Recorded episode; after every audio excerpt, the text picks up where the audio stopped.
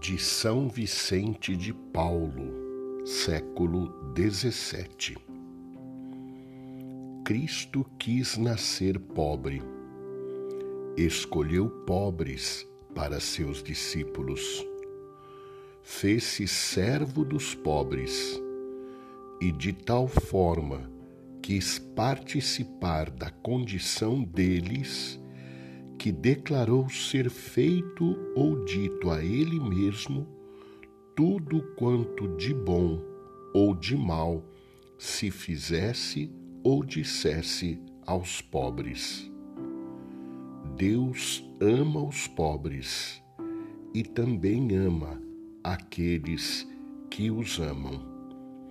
Por este motivo, se é nossa intenção termos o coração sensível às necessidades e misérias do próximo, supliquemos a Deus que derrame em nós o sentimento de misericórdia e de compaixão, cumulando com ele nossos corações e guardando-os repletos.